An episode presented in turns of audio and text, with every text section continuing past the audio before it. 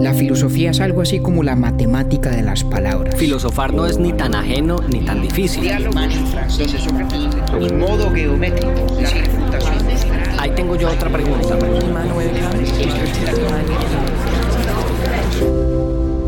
Urbi et Orbi a la ciudad y al mundo. Buenos días, buenas tardes, buenas noches. Sobre René Descartes yo escasamente conocía aquella famosa frase, pienso, luego existo. Con esta conversación pude entender por qué es tan importante y qué es lo que en realidad significa. Para hacer este capítulo David me recomendó que leyera Las Meditaciones Metafísicas de Descartes, un libro publicado en 1637 y que ya el solo título me dieron ganas de salir corriendo. Meditaciones Metafísicas de Descartes. ¿Cuánto vale no? Por fortuna, el miedo no me duró mucho porque lo que me encontré fue un libro muy agradable de leer a pesar de su complejidad. Aquí Descartes lo invita a uno a reflexionar con él en cada una de sus seis meditaciones. Ojalá más de uno quede también con ganas de leerlo después de escuchar esta conversación. Antes de empezar a grabar, yo no tenía claro por qué David tituló este episodio Las ruinas circulares de Descartes. Y a lo largo de la discusión fui entendiendo que a pesar de que algunas ideas de Descartes hoy parecen difíciles de aceptar, y son, como dice David, ruinas, son a la vez esas ideas sobre las que comenzó a construirse el edificio del conocimiento científico en la modernidad. Descartes llegó para solucionar nada más y nada menos que el problema del escepticismo. Y es que por primera vez se le otorgaba sentido a la producción de conocimiento científico después de la Edad Media, cosa que cree lograr por vía de la existencia de Dios. Miren, no exagero si les digo que este es uno de los episodios con los que más me hace ilusión que se conecten y que tengan la fortuna como yo de descubrir lo apasionante que es el problema del conocimiento. Y viene Spinoza y viene Leibniz en camino, del cual apenas estoy aprendiendo a pronunciar su apellido. Bienvenidos a las ruinas circulares de Descartes.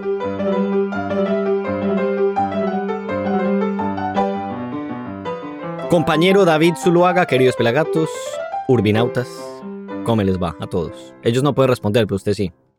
¿Qué hubo, ¿Qué ha habido? ¿Cómo vamos? Bien, hombre, todo bien. ¿Sí? ¿Cómo va el año? Pues bien, esperando a ver que esta vacunación siga avanzando. A ver si... Que nos toque el turno. Que nos toque el turno. Oiga, hoy vamos a hablar de don René Descartes y yo tenía pensado llamarlo en lo sucesivo don René. Entonces me puse a buscar, porque usted sabe que a mí me gusta pues llamarlos así con, con, con deferencia. Con cariño abusivo con cariño abusivo. Me gusta más esa, esa definición, pero deferencia suena también bien.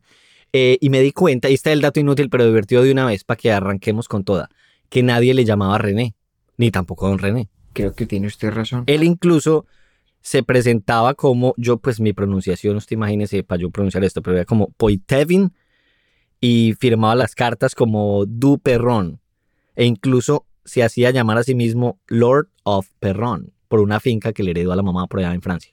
Vea pues, ese dato sí no me lo sabía. Mm, ahí, eh, no sirve para mucho, pero es inútil y divertido. Sí, vea pues. Bueno, en, castellano ya la tradición es referirse a él como Descartes, ¿no? Aunque su nombre en francés sería algo así como Descartes. Em, pero quedémonos con Descartes. Mi francés es bastante manizaleño, yo pues no me atrevo ni siquiera a pronunciar esa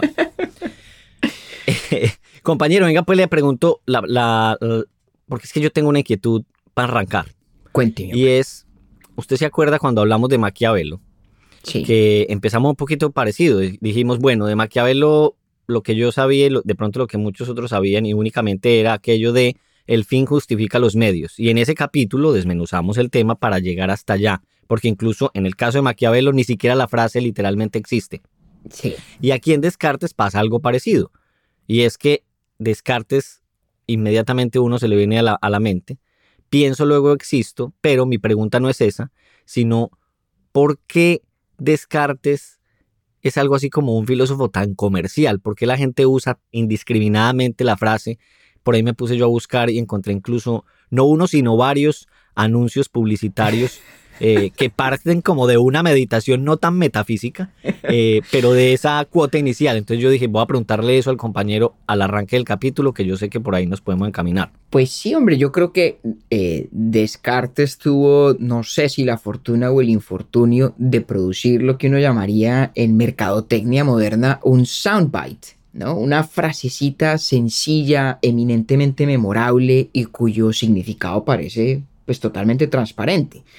Como que no requiriera mayor examen, no habría que escudriñarla mucho para decir, oiga, pues sí, pienso, luego existo. Em, y, es, y es de hecho una de las piezas más importantes de su sistema filosófico.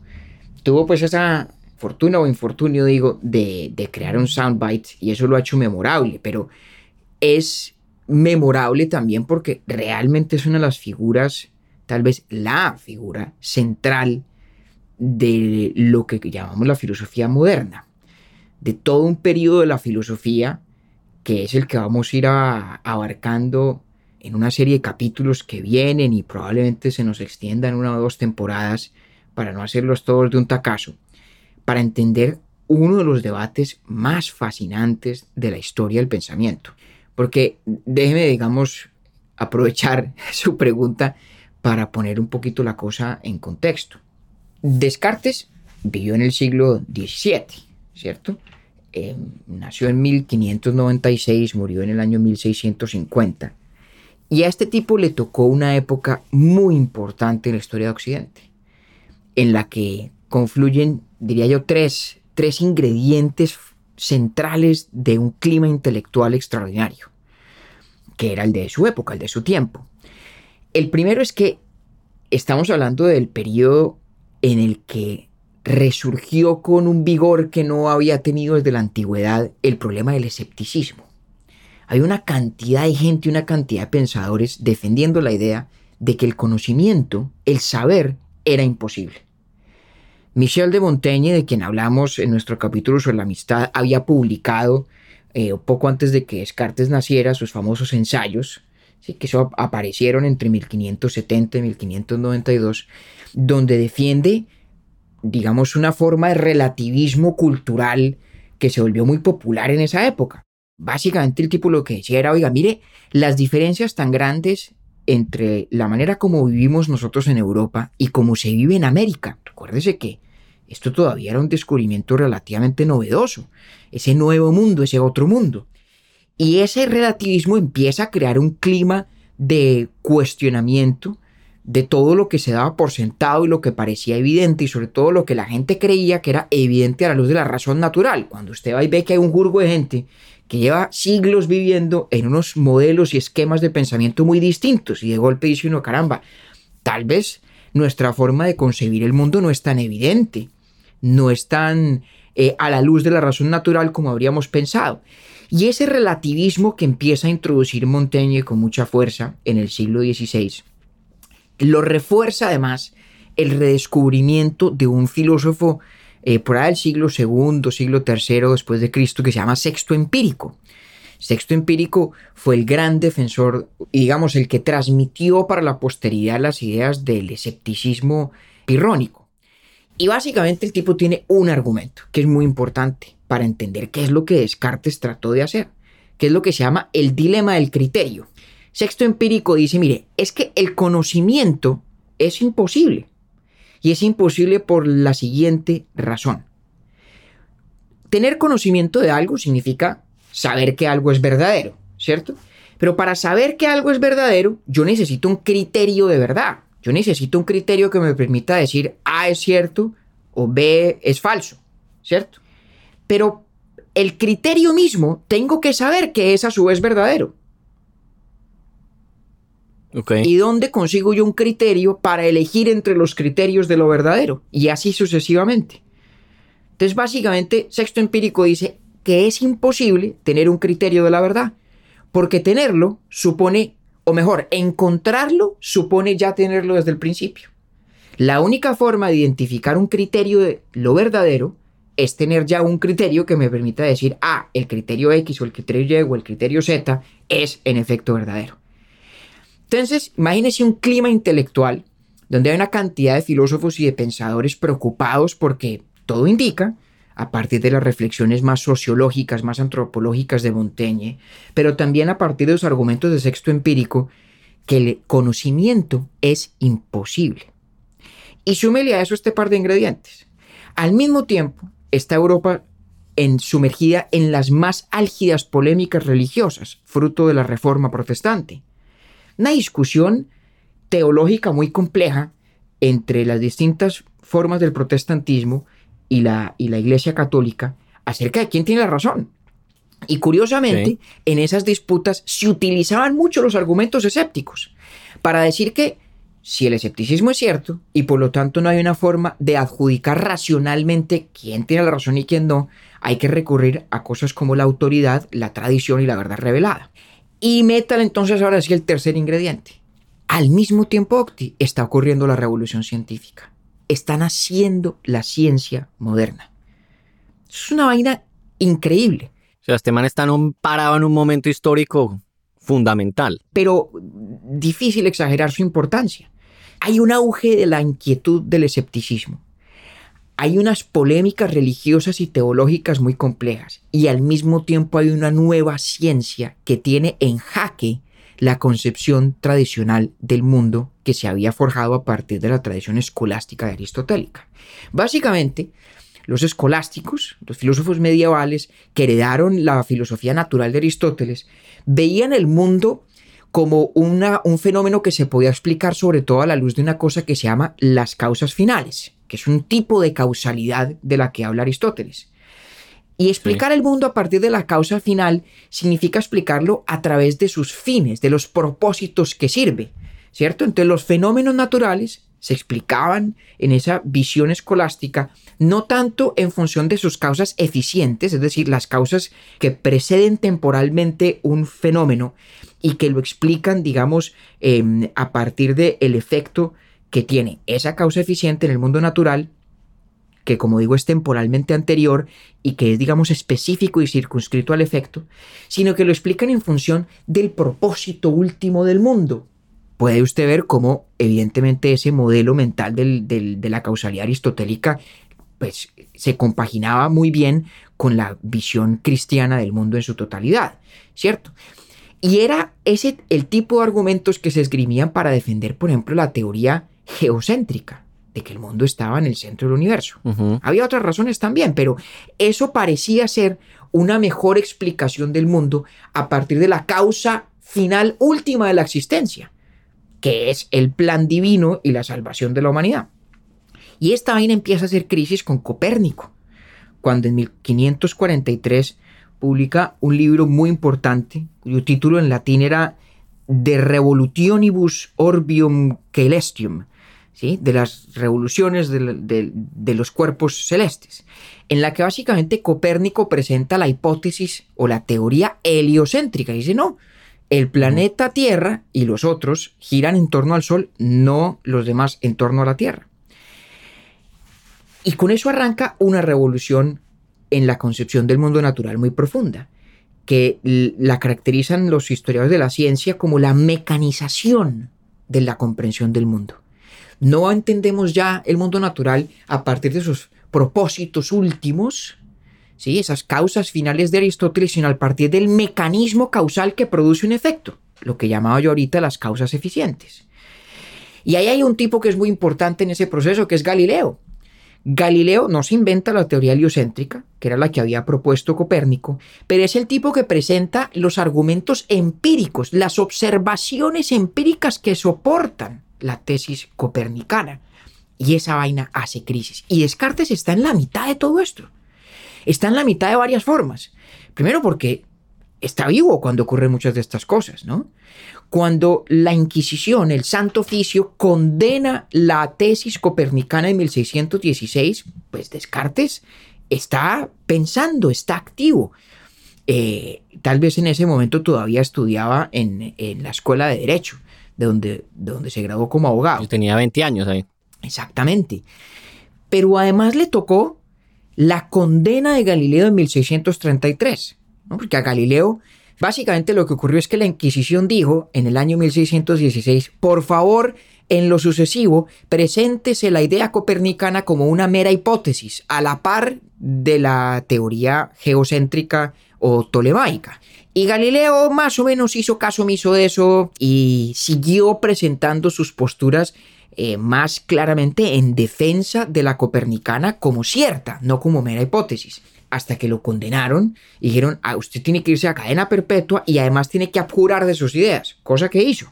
El tipo públicamente renunció a sus ideas porque pues, no le quedaba alternativa, Ajá. pero tenía una, una ventaja y es que era amigo del Papa de la época, el Papa Urbano VIII, que habían sido amigos desde antes.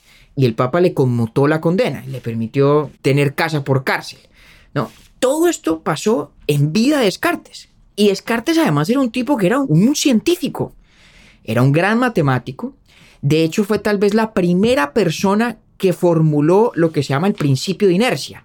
¿sí? La idea de que un cuerpo cuando está en movimiento constante y no acelerado va a continuar en ese estado de movimiento a menos que haya una fuerza que lo obstruya.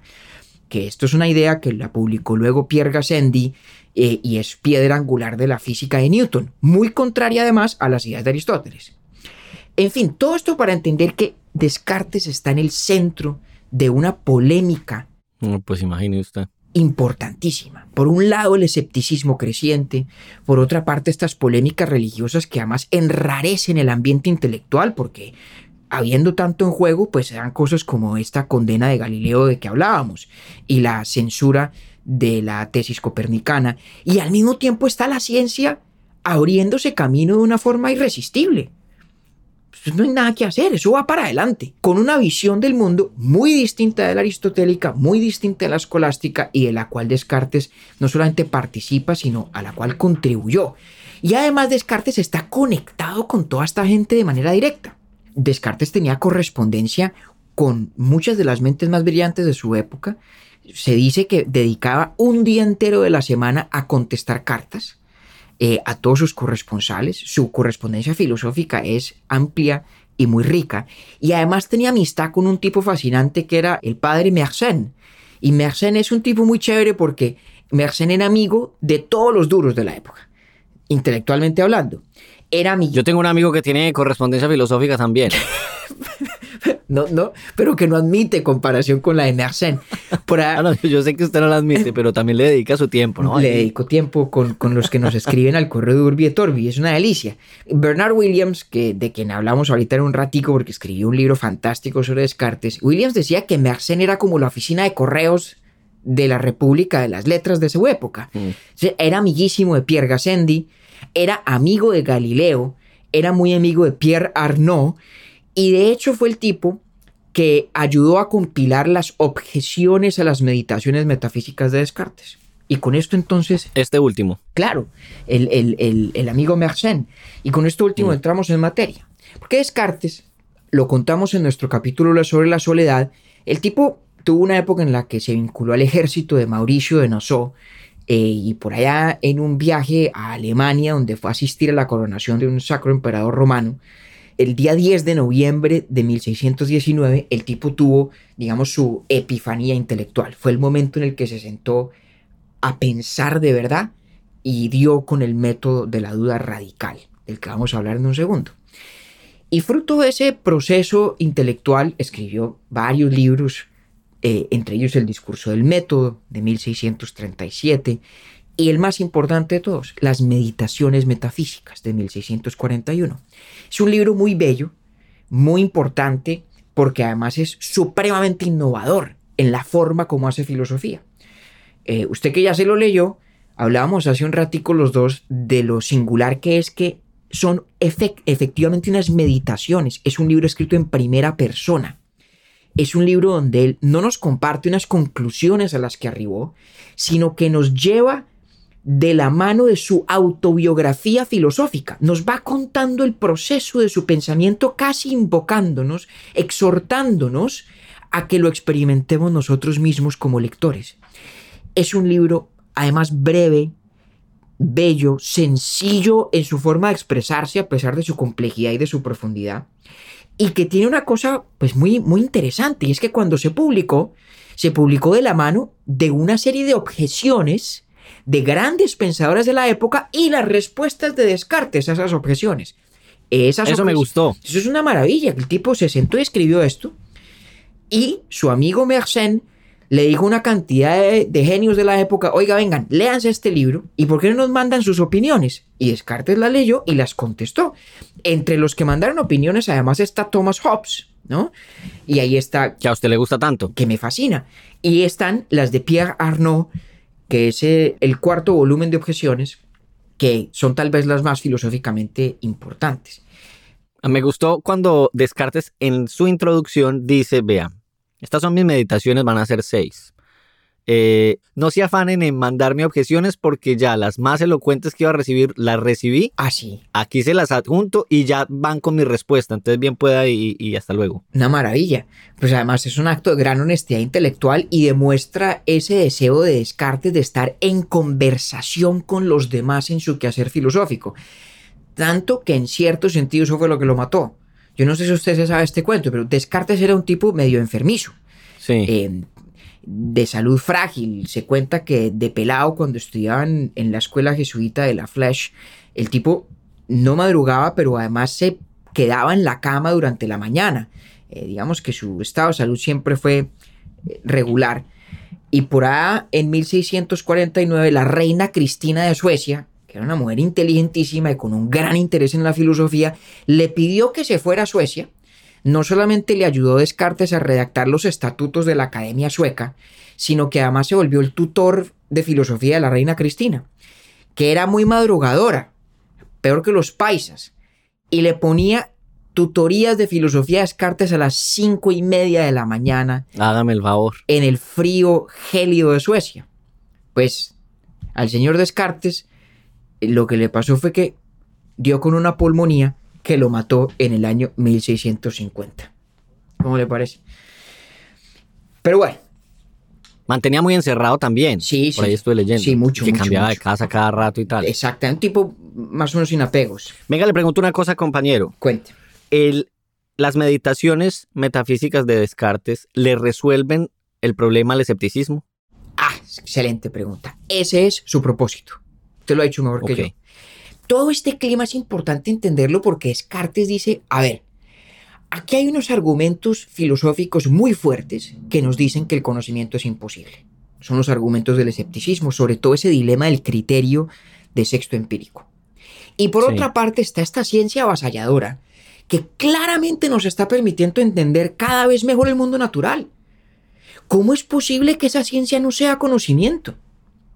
Y Descartes tiene una urgencia genuina, auténtica, por sentar las bases filosóficas de la ciencia. Por decir que el conocimiento es posible y que por lo tanto la ciencia es un proyecto racionalmente legítimo, que tiene, digamos, credenciales para aspirar a lo que dice hacer. Ese es su propósito, sentar las bases del conocimiento, o mejor, de la posibilidad del conocimiento. Y tratar naturalmente que, de que esas bases sean tan sólidas que resistan los embates de ese escepticismo que estaba en boga.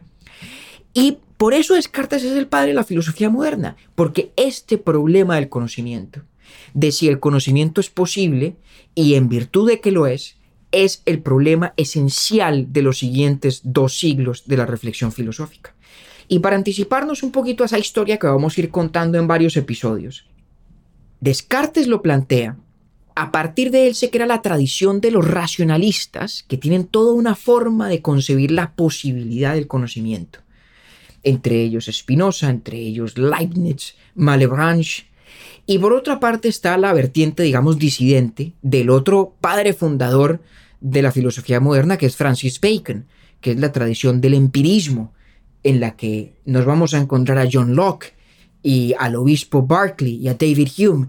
Y esta dialéctica de siglo y medio entre racionalistas y empiristas, que arranca con tipos como Descartes y como Bacon, llega al punto, digamos, cumbre de esa reflexión en Kant. Esa es la gran historia que vamos a contar. Mm. El arco que va de Descartes y Bacon hasta Kant. Nos vamos a demorar porque eso es una historia larga y es espectacular y hay que darle a cada uno de ellos su, su momento porque eh, Pero eso quiere decir que Kant lo que hace es asumir las dos, el empirismo y el, y el racionalismo. al menos eso cree él. Kant cree que su teoría del idealismo trascendental es la gran síntesis de las verdades que en el racionalismo hay y aquellas que en el empirismo también las hay. Para allá vamos. Oiga, me gusta una cosa y es, me emociono por algo y es que todos estos manes ya me empiezan a parecer familiares. Ah, claro, y espere y verá cuando nos metamos en las entrañas de cada uno. Este capítulo de golpe se nos va a ir un poquito más largo que los otros porque estamos sentando eh, las bases de esa gran narrativa espectacular de la modernidad temprana. Pero entonces, vámonos al proyecto de, de Descartes.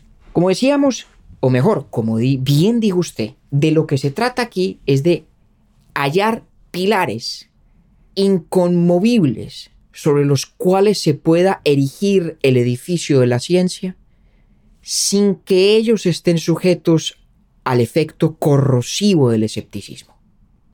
Y por eso Descartes arranca sus meditaciones metafísicas con la duda radical. Él decía, bueno, a ver, supongamos que los escépticos tienen toda la razón. Bueno, ¿cuál es la forma más radical posible del escepticismo? Y dice, bueno, muy sencillo. De cada cosa que yo creo, he de preguntarme si puedo dudarla. Y si en efecto la puedo dudar, me abstendré de afirmarla. Démosla por falsa. Si en efecto la puedo dar, démosla por Démosla falsa. por fa- No significa que sea falsa, ¿no? Démosla por falsa. pero démosla por falsa. Y fíjese que eso de darla por falsa nos da ya las pistas de la estructura narrativa de las meditaciones. Nos está contando una historia. Mire, creo que no exagero si le digo que las meditaciones metafísicas son la gran épica de la filosofía. Eso es como leer, como leer la Odisea, en versión filosófica. Son las aventuras de Descartes en su camino Sí. hacia el conocimiento. Y como Y uno lo acompaña además. y uno lo acompaña. O como la Neida incluso, porque se parece más a la Neida tal vez en el sentido de que la épica de Descartes arranca en el peor punto posible para el héroe, ¿no? ¿Cómo arranca la Neida? Pues con la fuga de Eneas de Troya, se está quemando su ciudad, la han conquistado ya los griegos y sale sin nada, no más que con su padre y su hijo eh, en hombros, pero dejándolo todo. Pero entonces aquí hay una gran épica de Descartes como héroe tratando de llegar a su Ítaca, que no es otra cosa que esas bases inconmovibles del conocimiento y de la ciencia. Y arranca, como en la Neida de Virgilio, en el peor punto posible para el héroe, que es la duda radical. Dudarlo todo. Absolutamente todo. Y el tipo se lo toma muy a pecho. Y nos da dos argumentos que justifican cuán extensa es eh, la duda a la que se atiene. El argumento del sueño y el argumento del demonio engañoso. ¿Se acuerda de esos dos? Sí. Cuando el tipo dice, oiga, venga, ¿cómo hago yo para saber de cualquier experiencia que tengo que no estoy simplemente soñándola? Dice, pues no, no es obvio que yo tenga respuesta para eso, ¿cierto? Pero fíjese la sutileza del argumento. El argumento del sueño plantea la posibilidad universal del sueño. Es decir, de cada experiencia puedo yo dudar de si ella es o no un sueño. Es universal la posibilidad de que cualquiera de mis experiencias perceptuales o perceptivas sea un sueño. ¿Cierto? Sí. Pero el argumento del sueño tiene un límite. Y es que no nos permite plantear la posibilidad de un sueño universal. No es posible pensar que la totalidad de nuestras experiencias sean un sueño. Porque la noción del sueño es una noción, digamos, derivada. Es decir, el sueño es una distorsión del estado de vigilia. Sí. Si absolutamente todo fuera sueño, no habría estado de vigilia del cual sea distorsión. Miren las sutilezas de la lógica que son tan bellas. No es lo mismo la posibilidad universal del sueño Sí. que la posibilidad del sueño universal. Entonces el argumento del sueño le ayuda a Descartes a descartar, pardon the bad pun, eh, le ayuda a Descartes a descartar una cantidad de cosas que cree, empezando por todas las percepciones sensoriales, todo lo que él cree del mundo y que recibe a partir de los sentidos, porque puede estar soñando. Pero no alcanza a permitirle al inferir que la totalidad de lo que percibe o la totalidad de los contenidos de su conciencia son sueños. Por lo que le digo, porque la idea del sueño nos dice sí que de cualquier percepción puede ser un sueño, pero no nos permite inferir que todas las percepciones o la totalidad de las percepciones sean sueño. Son sueño. repito, posibilidad universal del sueño no implica posibilidad del sueño universal. Entonces el tipo dice, bueno, seamos más radicales todavía, tomémonos más a pecho aún a los escépticos.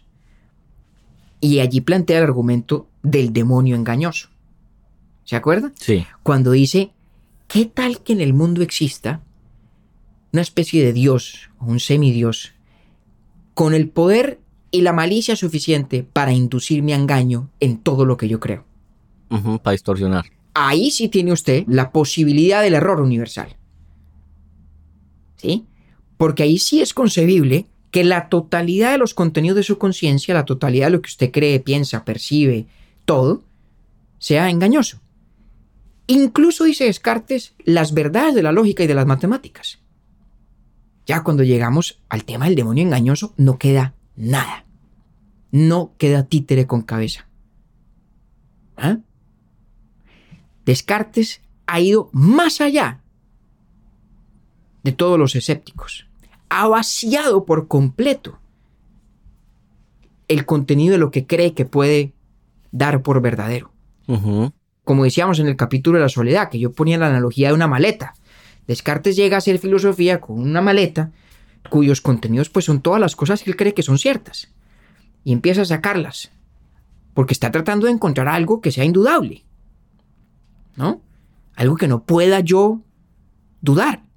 Y saca unas cosas a partir del argumento del sueño o de la posibilidad universal del sueño. Y le quedan algunas de pronto todavía allí. Por lo menos le queda lo que sea consistente con que no todo lo que yo percibo sea un sueño. Y saca entonces este argumento del demonio engañoso y ahí sí termina de vaciarlo todo. Ahí sí termina en la posibilidad del error universal. Y lo increíble, no sé si a usted le pasó leyendo lo Octi, es que uno, cuando lo acompaña en las meditaciones metafísicas, uno va haciendo ese mismísimo ejercicio. Exactamente igual. Si uno trata de seguirlo en todo lo que va él describiendo. Claro. Hasta que llega ese punto maravilloso del cogito. ¿No? Cuando el tipo dice, pero un momentico, un momentico, yo estoy haciendo todas estas cosas. Yo estoy evaluando mis opiniones o mis creencias. Estoy dudando de ellas. Estoy, por lo tanto, dándolas por falsas metodológicamente. No digo que sean falsas, sino que tengo que darlas por falsas. Estoy pensando en un demonio engañoso. Estoy haciendo todas estas cosas. ¿No es necesario, por lo tanto, que yo exista? ¿Qué sintió usted cuando llegó a ese punto de, la, de las meditaciones? Lo que él dice es que con las meditaciones me pasó algo bastante, yo podría decir que hasta divertido, porque a medida que yo iba dudando me resolvía la pregunta inmediatamente en el párrafo siguiente.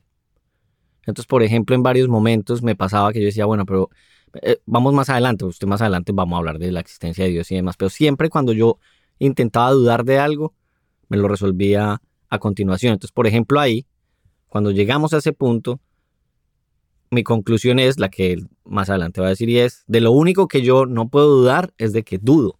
Exactamente. Y de eso fíjese que estamos a salvo incluso con el demonio engañoso. Claro, Porque en alguna parte de las meditaciones dice Descartes también, bueno, y si el tipo me está engañando, pues tiene que haber un yo a quien está engañando. Y este es uno de los momentos esenciales de la historia de la filosofía moderna. Cuando dice cogito sum. Porque técnicamente no es cogito ergo sum, ¿no? La palabra ergo en latín significa en consecuencia, ¿no? Entonces, si uno lee cogito ergo sum, pienso, luego existo, nos daría la impresión de que es un argumento, una especie de silogismo, donde hay una premisa oculta. Sí, yo pienso, tal vez la premisa oculta, lo que sería la premisa mayor en el silogismo aristotélico, tendría que ser todo lo que piensa existe, luego concluyo que existo. sí, Y Descartes dice, no, no, no, no, no. No es una inferencia de ese tipo, no es un argumento de ese tipo, porque fíjese que yo no tengo razones para creer que es cierto que todo lo que piensa exista. Todavía no he llegado a ninguna cosa en la que pueda creer de manera inconmovible. Entonces yo no puedo simplemente dar por sentada esa premisa. Lo que tal vez sí puedo aceptar es una premisa análoga cercana. Y es que es imposible que algo que está pensando no exista en tanto que piensa. no existe. Eso sí lo puedo, eso sí. Pero fíjese que eso no es una premisa de esa inferencia. ¿Ya? Y por eso, Ajá. estrictamente lo que Descartes dice es cogito, coma, sum. Sum. Pienso, Pienso, existo. existo. Exactamente. Y dice lo siguiente. Esta proposición, soy, existo, es necesariamente verdadera cuando quiera que la postulo o la concibo en mi mente. Ujú. Fíjese que de hecho entonces el, el cogito en el argumento no es tan indispensable. Lo que realmente designa el cogito es el hecho de que el sum, soy, existo, esté presente en mi conciencia.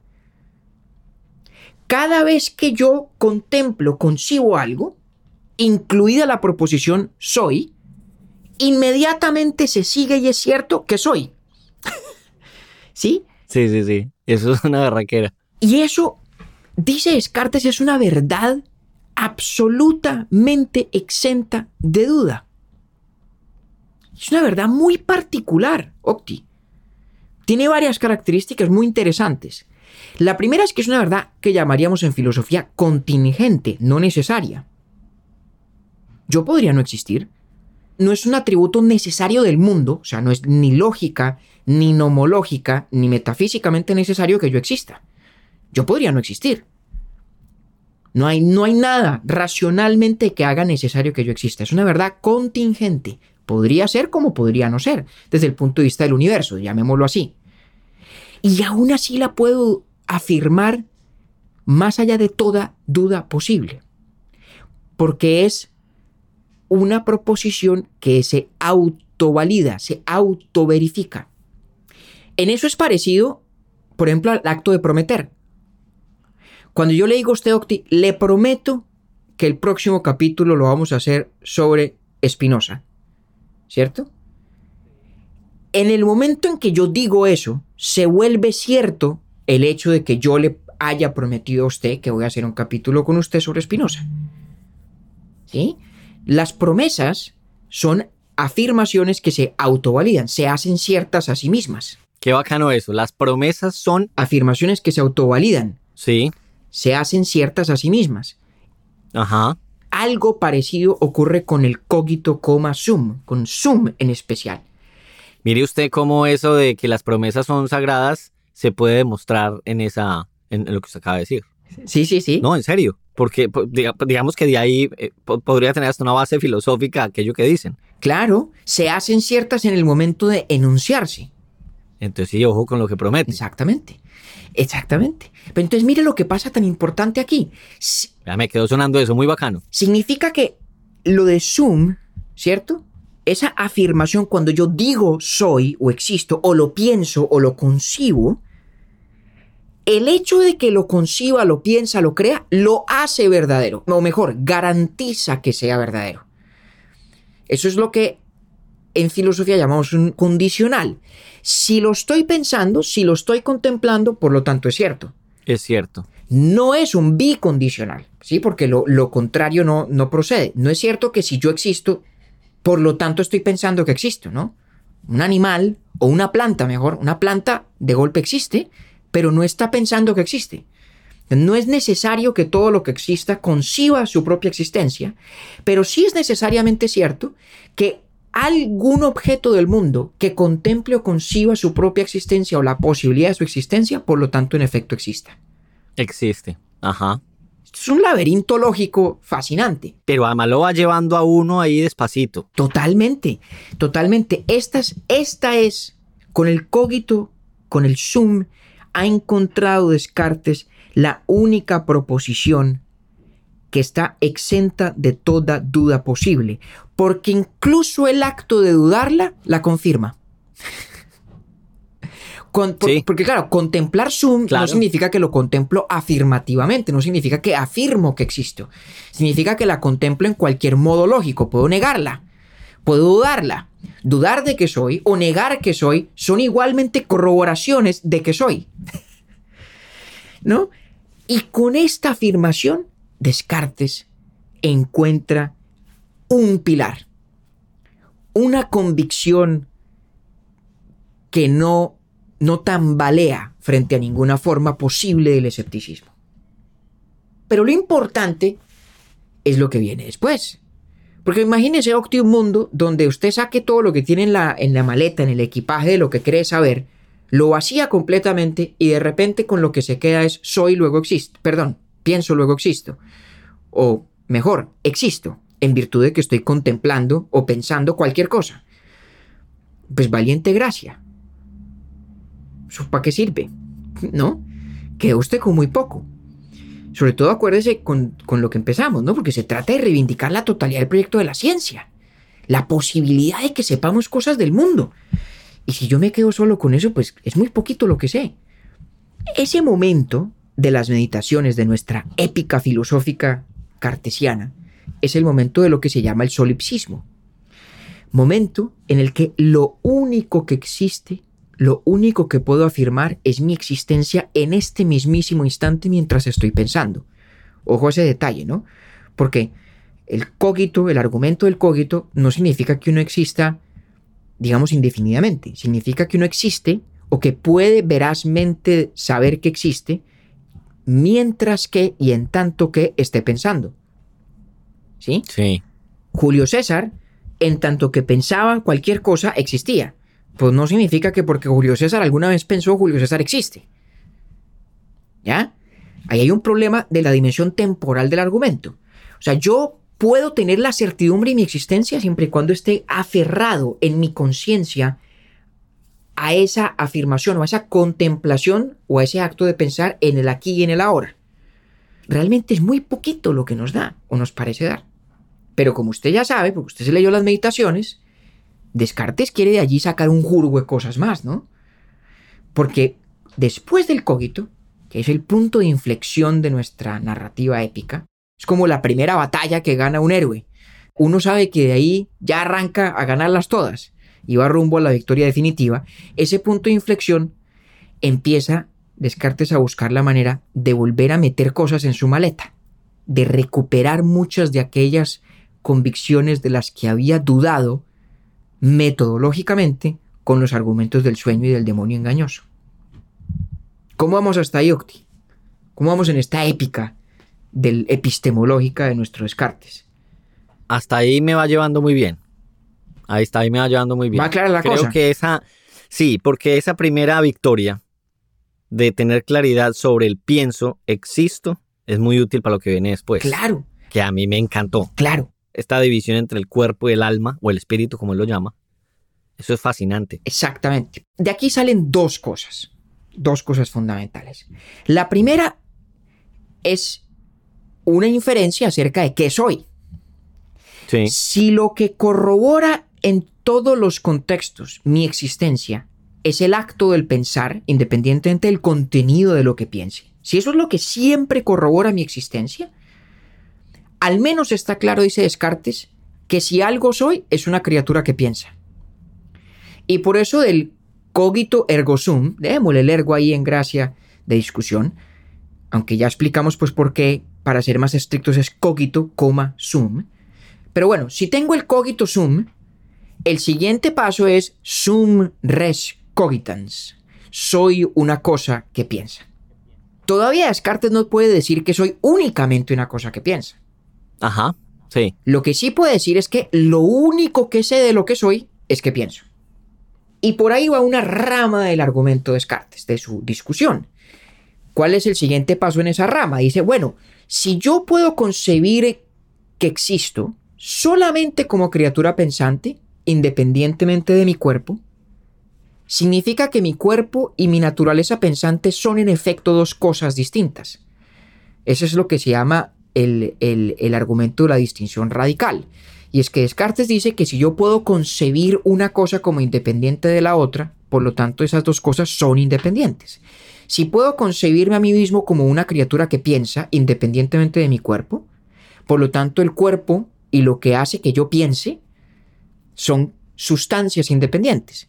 Y por ese camino llega Descartes a la conclusión de que nosotros somos esencialmente unas criaturas duales. Sí. Tenemos una naturaleza corpórea y una naturaleza mental. ¿Sí? La una es divisible incluso y la otra no. Exactamente. Esa es la clave de la distinción radical o de la distinción real. Que el pensamiento no es divisible, mientras que la naturaleza extensa, la llama él, es decir, lo corpóreo sí lo es. Y por lo tanto son radicalmente distintas. Y por esa rama de la reflexión de Descartes llegamos al dualismo sobre mente y cuerpo, del que hablamos en nuestro episodio sobre la filosofía de la mente. Por ahí va. Déjeme dejar esa rama quieta por un momento. Ok, listo. Porque lo que más me parece importante que entendamos en la perspectiva de este proyecto de la modernidad temprana de justificar la posibilidad del conocimiento es la segunda rama del argumento. Dice, ok, soy, sé que soy en virtud de que pienso, sé que existo en virtud de que pienso. Esa experiencia del cogito, ese instante en el que contemplando lo que pienso, llego a la conclusión de que existo y no puedo dudarla, me es irresistible afirmar que esa conclusión es cierta, ese instante me revela el criterio de la verdad. ¿Se acuerdan lo que dijimos al principio de sexto empírico? Del problema del criterio. Sí. Que para yo poder decir que algo es cierto, tengo que tener un criterio de lo cierto o de la veracidad, pero a su vez necesitaría un criterio para escoger entre los muchos posibles criterios de la verdad, y así sucesivamente. Pues Descartes dice, pues señores, aquí encontramos la respuesta al problema del criterio o al dilema del criterio. Si el sum es cierto, que lo es, ¿no? Porque no tengo, me es imposible negar su veracidad, ya entonces en consecuencia sé qué es lo que hace que algo pueda darse por cierto. Ese criterio es lo que Descartes llama la percepción clara y distinta. En otras partes se le refiere como la luz natural de la razón. Es algo así como un instante de aprehensión racional intuitiva, que básicamente hace imposible que yo niegue la veracidad de una cosa o que la dé por falsa. Entonces, si hemos dado por cierto el cogito, el sum, y nos es imposible dudarlo, en ese instante entonces también tenemos el criterio de la verdad. Porque Descartes, ojo, equipara lo verdadero con lo que es imposible de dudar. Esto es muy importante. Y por eso, si la percepción clara y distinta es la que hace que algo sea indudable para mí, puedo en consecuencia dar ese criterio de lo indudable por criterio de lo verdadero también. Porque Descartes dice una vaina, y es que si la verdad significa algo, significa lo indudable. Y ahí va el hombre cogiendo camino para una cosa muy importante. Sí. Esto es un punto... Sí, sí, sí. Y va para adelante, va cogiendo trocha. Ojo, porque esto es una cosa que admite su polémica y su discusión. Harry Frankfurt, de quien hablamos en nuestro capítulo sobre el amor, usted sabe que es uno de mis filósofos preferidos con Bernard Williams. Los dos curiosamente se hicieron famosos en la filosofía por escribir sendos libros sobre Descartes y están profundamente en desacuerdo, porque Williams insiste que el proyecto cartesiano esencialmente conecta la imposibilidad de dudar con la verdad. Yo creo que en eso Williams tiene razón. Para Descartes... Esencialmente conecta la posibilidad de la verdad. Con la imposibilidad de dudar. Es decir, lo indudable y lo verdadero van de la mano para Descartes. Frankfurt, en cambio, cree algo distinto. Frankfurt cree que lo indudable y lo verdadero son independientes, pero que a Descartes en última solo le importa lo indudable, no le importa lo verdadero. Algún día podemos dar la discusión sobre esas dos interpretaciones, que es una discusión muy profunda y muy compleja, sobre si el conocimiento... ¿Y se respondieron entre ellos también o no? Más o menos, pero sí, sobre todo Williams escribió muy críticamente sobre la tesis de Frankfurt. Ahorita al final, si quiere, le cuento un poquito ese debate que es esencial, es muy importante. Porque entonces, Descartes, hemos dicho, ya llegó al cogito y ya llegó al criterio de la verdad. Pero llegó al criterio de la verdad porque supone que el criterio de la verdad es el mismo criterio de lo indudable. Y la percepción clara y distinta no es otra cosa que ese instante de intuición racional que nos impide dudar de algo. Por ejemplo, del principio de no contradicción, ¿no? De que algo no puede ser una cosa y no serla al mismo tiempo. Entonces, cuando uno contempla el principio de contradicción, pues uno no puede dudar de su veracidad. Es irresistible racionalmente. Es decir, tenemos de ese principio una percepción clara y distinta y por lo tanto lo podemos dar como verdadero. Ese es el principio de contradicción. Es un ejemplo, pues, de cómo se aplica el criterio de verdad de Descartes, que ya habíamos aplicado al cogito, a la relación entre pensar y existir. Y entonces, aquí viene el momento clave para sentar el segundo pilar del edificio de Descartes, que es el rol de Dios. Ah, es que para allá iba el hombre. Exactamente. E, esto es una partida de ajedrez. ¿no? Descartes va moviendo una ficha y el escéptico mueve otra y Descartes va con otra. Y aquí es donde Descartes cree que llega a ser jaque, yo diría mate en la concepción de, de Descartes. ¿no? Ya estableció el cogito, es decir, que el acto de pensar siempre necesariamente confirma mi existencia, a pesar de que mi existencia es un hecho contingente, la verdad de que existo mientras pienso es una verdad necesaria. Siguiente movida, de ahí podemos inferir el criterio de verdad, que es la percepción clara y distinta, esta luz natural de la razón, en la que lo indudable se asocia con lo verdadero. Y luego viene el momento clave, donde dice Descartes, pues resulta que si nos ponemos a mirar hay otro par de cosas que se nos presentan como percepciones claras y distintas. Entre ellas, la prueba de la existencia de Dios. Que la prueba esencial de Descartes es una versión del argumento ontológico de San Anselmo. ¿no? El argumento ontológico más o menos dice que si yo tengo una idea de Dios como aquello que abarca todas las perfecciones posibles, es por lo tanto necesario que Dios exista, porque una de las perfecciones, el existir, es la existencia. Ajá. ¿Sí? Eso es de San Anselmo. Eso es originalmente de San Anselmo, aunque San Agustín yo creo que tenía intuiciones de eso. Bueno, es un argumento viejo. Hay muchas versiones de él y, y hay tradición del argumento ontológico en la filosofía islámica medieval también. El más famoso es el de San Anselmo y Descartes lo rescata. Y dice, yo tengo la idea de una sustancia infinita. Y esa idea tiene que tener un origen. ¿Sí? Las ideas tienen que tener causas, como todo lo que en el mundo existe. Nada puede existir porque sí, dice Descartes. Todo tiene una causa. Pero la causa de esa idea no puede ser nada menos que una perfección infinita, no que corresponda o que tenga tanta realidad, al menos como hay dentro de esa idea. Aquí hay un argumento escolástico de Descartes muy, muy particular, muy extraño. Déjeme se lo explico rápidamente. Los escolásticos creían que había como grados de realidad, como niveles del ser, ¿cierto? Entonces, un atributo de algo tiene menos realidad que la cosa de la cual es atributo, que la sustancia, ¿cierto? Y una sustancia finita tiene menos realidad que una sustancia infinita, ¿vale? Hasta ahí vamos bien, ¿no? O sea, el color es algo que tiene menos entidad ontológica, menos independencia en su forma de existir que el objeto que tiene ese color, ¿cierto? El color como tal no puede existir solo. El color existe siempre como propiedad de algo. O sea, por eso es menos real, porque es menos independiente ontológicamente hablando. Pero ese algo... Por eso os decía que habían distintos niveles de verdad. Exactamente, distintos niveles, sobre todo de realidad. Porque verdad, digamos que las cosas son verdaderas o son falsas, es un atributo binario. Pero la realidad no es un atributo binario en la visión escolástica, es un atributo que tiene grados. Entonces, las propiedades o los atributos de las cosas tienen menos realidad que las cosas de las cuales son atributos o propiedades. Y a su vez esas cosas cuando son finitas tienen menos realidad que las que son infinitas. Es decir, mis características tienen menos realidad que yo, pero yo, que soy finito, tengo menos realidad que Dios, que es una realidad infinita. ¿Vale? Y entonces es muy bacano eso que dice Descartes.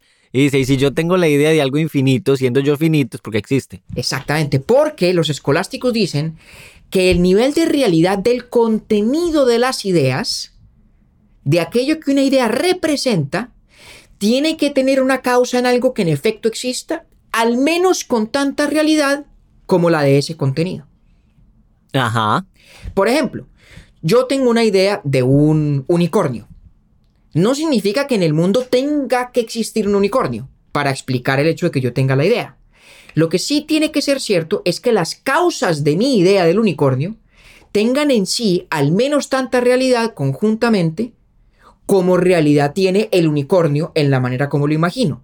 Entonces, claro, si yo tengo una, si yo he percibido un caballo y he percibido, no sé, un animal con un cuerno, entonces la suma de esas percepciones que he tenido de objetos reales del mundo explican conjuntamente todo lo que necesita entenderse de la, de la idea del unicornio. Esa idea para, para llevarse a cabo. Exactamente.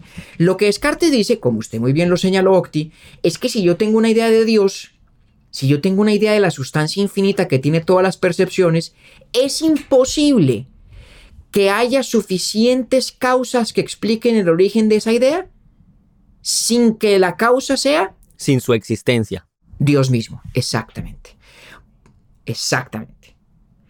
El argumento, creen muchos filósofos, la mayoría de filósofos contemporáneos, es falaz. No funciona, ¿no? Porque entre otras no es claro que uno en efecto tenga una idea de la infinidad de Dios. Claro, Descartes da por sentado que tenemos la idea, pero no es obvio que la tengamos. Yo puedo decirlo, puedo usar las palabras, ¿no? Puedo usar las palabras Dios es infinito. Lo cual no significa que yo entienda la infinitud de Dios. ¿Ah? Sí, sí, así es. Ahí hay un problema. Hmm. Entonces, ¿qué hace Descartes? Descartes dice, yo tengo una idea de Dios. Ahí llegamos ya entonces a su famosa circularidad. Ah, exactamente, maestro. Déjeme, llego exactamente allá. Está bueno el paseo, está bueno el paseo. Descartes dice, bueno, ah, es que es un paseo espectacular. No le digo que es una épica, es una verdadera Sí. epopeya intelectual y epistemológica. Entonces, teníamos el cogito, es absolutamente cierto, es lo que técnicamente llamaríamos incorregible, es decir, es imposible que si tengo la creencia de que soy, esté equivocado sobre esa creencia, ¿cierto? Así es. De allí inferimos un criterio de verdad, que es la percepción clara y distinta. Ese criterio de verdad nos ayuda a entender por qué Dios existe. Comprueba la existencia de Dios, porque el argumento ontológico Descartes cree es un argumento que percibimos de manera clara y distinta. Es decir, es un argumento que no podemos dudar si de verdad lo entendemos. Supongamos que tiene razón. La gran ventaja de entonces haber rescatado a Dios, de haber vuelto a meter en su maleta el ingrediente de la sustancia infinita que es Dios, es que ese Dios por fin refuta a nuestro demonio engañoso de la duda metódica. Ese es el que refuta el- al demonio engañoso. Exactamente. Porque acuérdense que el, el argumento del cogito ergo sum no refuta al demonio engañoso. No, simplemente sobrevive al demonio engañoso. Porque si el demonio me está engañando, a alguien tiene que estar engañando, ¿no? ¿Ya? Y ahí es donde yo hago conciencia que soy yo. Sí. Exactamente. El cogito resiste al demonio engañoso, pero no lo refuta. Ajá, exacto. Lo resiste, pero no refuta. Así es. Exactamente, lo refuta Dios. Porque si existe esta sustancia infinita que tiene todas las perfecciones, evidentemente una de las perfecciones es la bondad, que es incompatible con la voluntad del engaño, que es una forma de imperfección. Luego no existe el demonio engañoso. Y es a partir de esa conclusión de que Dios existe que Descartes puede decir, señores, por eso podemos confiar en que nuestro criterio de verdad funciona. Dios no nos ha dotado de la percepción clara y distinta para que ella nos engañe. La percepción clara y distinta, en tanto que viene de Dios, es nuestra garantía del acceso a la verdad. Devolvámonos al principio. ¿Se acuerda que le conté de nuestro amigo Mersenne, que fue el que compiló todas las objeciones a Descartes, entre ellas las de Pierre Arnaud? ¿Se acuerda? Pues Pierre Arnaud en sus objeciones, que son las cuartas en la colección de las objeciones a las meditaciones de Descartes, dice, mi querido Descartes, has caído en un argumento circular. Porque todo indica entonces que para probar la existencia de Dios tienes que confiar en el criterio de la percepción clara y distinta. Pero Dios lo que hace, su función en tu argumento es validar el criterio de la percepción clara y distinta. Ese es el famoso círculo cartesiano. Si Dios es la garantía de que lo claro y distinto es verdadero, no habría entonces manera de probar la existencia de Dios a partir de percepciones claras y distintas. Eso es un problema para Descartes. Porque si el argumento es circular, no salimos del cogito. Porque claro, una vez aparece Dios en la escena y nos valida la percepción clara y distinta, el resto de la épica es como Descartes demuestra que nuestra percepción de que existe el mundo exterior es clara y distinta, por lo tanto cierta. Y mal que bien, al final de todo el camino Descartes volvió a meter en la maleta todo lo que había sacado. y logra reivindicar la posibilidad del conocimiento, reivindicar la posibilidad de la ciencia, la veracidad de todo aquello que dudó desde el principio, pero solo es posible salir del solipsismo, solo es posible salir de ese momento en el que lo único que existe soy yo mientras pienso y en tanto que pienso, lo único que se lo permite es la prueba de la existencia de Dios. Y estamos atrapados en el círculo cartesiano que supone las percepciones claras y distintas como criterio de verdad para probar a Dios, pero luego utiliza a Dios para validar las percepciones claras y distintas. Esa es la circularidad de Descartes. Y para la filosofía posterior, que cree que el argumento ontológico no funciona, esas dos columnas gigantes que puso Descartes sobre la base de la ciencia, la certidumbre absoluta del cogito ergo sum y la certidumbre de que Dios existe y por lo tanto podemos confiar en nuestro criterio de verdad a partir de lo que nos es imposible dudar, esas dos columnas empiezan a temblar. Por eso usted bautizó el capítulo como lo bautizó. Las ruinas circulares de Descartes. Sí, señor. Porque para la filosofía posterior son eso. Son, no, no en su totalidad, pero en su mayoría, la filosofía posterior no puede admitir la solución cartesiana por ese problema de circularidad. Es sobre esas ruinas circulares que Descartes quiso erigir el gran edificio de la ciencia. Y al ver los demás que no funcionaba, se han dedicado a reivindicar la posibilidad de la verdad, del conocimiento, sin tener que recurrir a Dios. Y me dijo usted ahora más temprano que eso lo va a hacer después Kant cuando recoja las dos vertientes o mucho más adelante. En parte, sí, en parte sí. Por ejemplo, Kant fue muy crítico del argumento ontológico de Descartes. Muy crítico. Y la reivindicación que hace Kant de la posibilidad del conocimiento en lo absoluto depende de Dios. Para nada. Dios entra en la filosofía kantiana por el lado de la moral, es un postulado de la razón práctica, es decir, es un postulado moral, no de la razón pura, que es en la que se ocupa del problema del conocimiento. Pero esas ruinas de Descartes... Pero qué importancia esas ruinas, pues. No, pues imagínese, por Dios, quedó planteado el problema. Quedó planteado el problema. Porque Descartes nos dijo, mire, la búsqueda de la verdad supone búsqueda del conocimiento. La búsqueda del conocimiento supone la búsqueda de la certidumbre. Ahí está la conexión entre lo verdadero y lo indudable. ¿No? Ese es el proyecto. ¿Qué podemos decir con certidumbre, es decir, exento de toda duda, para confiar en que aquello es a su vez verdadero? Y en últimas, Dios es lo que permite la solución. Y la gran moraleja yo creo que deja Descartes y la razón por la cual tantos filósofos posteriores siguen en el proyecto cartesiano, a pesar de que ven lo que Descartes en concreto dijo como eso, como las ruinas de su argumento circular, no por eso abandonan el proyecto por una razón muy importante.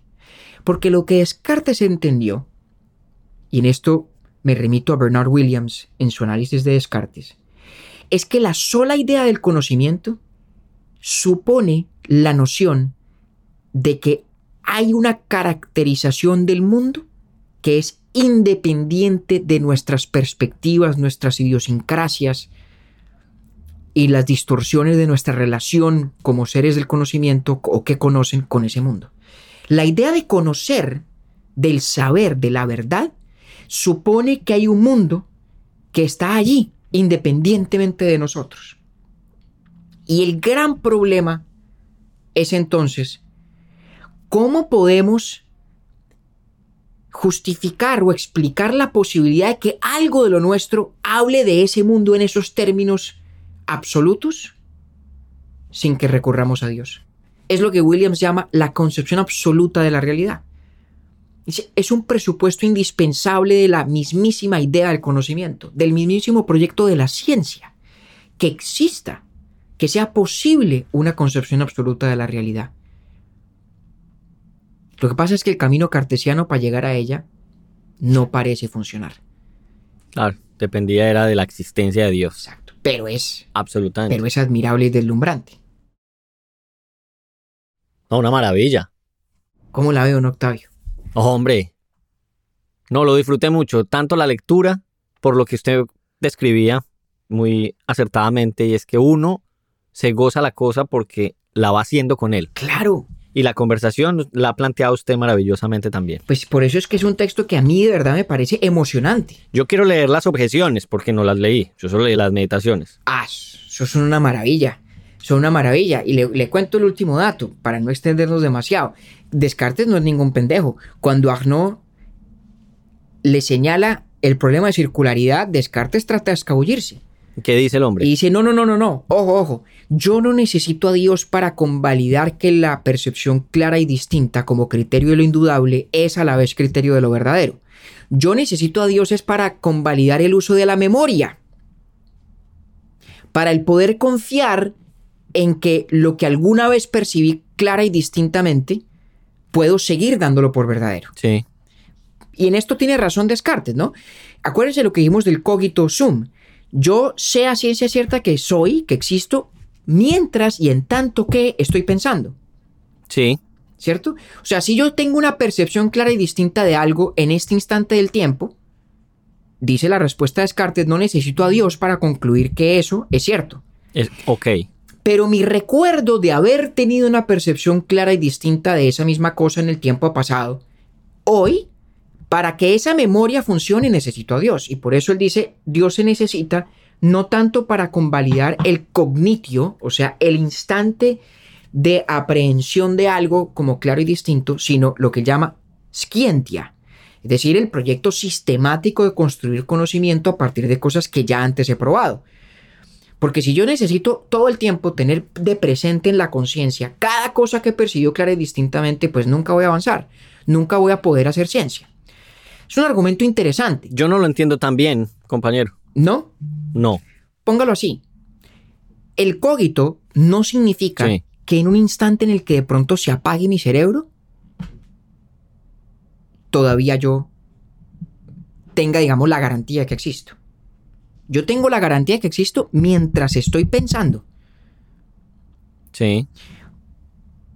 Y eso lo que nos señala es que la garantía que da la percepción clara y distinta es estrictamente circunscrita o está estrictamente circunscrita al momento de aprehensión directa, al momento Sí. presente de conciencia, Hasta ahí vamos bien. cuando yo estoy viendo eso y digo, uy, caramba, sí, esto es claro y distinto y por lo tanto es cierto. Claro, aquí estoy. Sí. Pero si yo necesito avanzar en el conocimiento, pues yo no puedo todo el tiempo tener todas mis premisas de presentes. Referir a todo lo que uno. Sí. Exacto.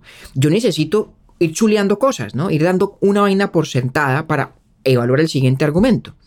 Eso es como, imagínese que usted en ciencia, imagínese que usted estuviera resolviendo un problema de la física, por ejemplo, ¿no? Sí. y de pronto estuviera haciendo los cálculos. Imagínese un tipo después de Newton tratando de aplicar la física newtoniana para hacer los cálculos eh, de algún movimiento de algún cuerpo celeste, qué sé yo, ¿cierto? El tipo los hace confiado en que va a llegar a la verdad porque da por ciertas las premisas de ese cálculo. Los principios de Newton. Exactamente, los principios de Newton. Porque alguna vez los leyó, alguna vez los aprendió y dijo, oiga, si esto es verdad, punto, chuleado, resuelto. Si el tipo, haciendo los cálculos, tuviera que tener de presente todo el tiempo la veracidad de esos principios en su conciencia, pues no puede hacer los cálculos. No avanza. No avanza. Ajá. Es en ese Sí. sentido que Descartes su solución al problema del círculo cartesiano, esta circularidad argumentativa, es decir, que Dios técnicamente no se necesita para convalidar la percepción clara y distinta como vehículo para acceder a la verdad.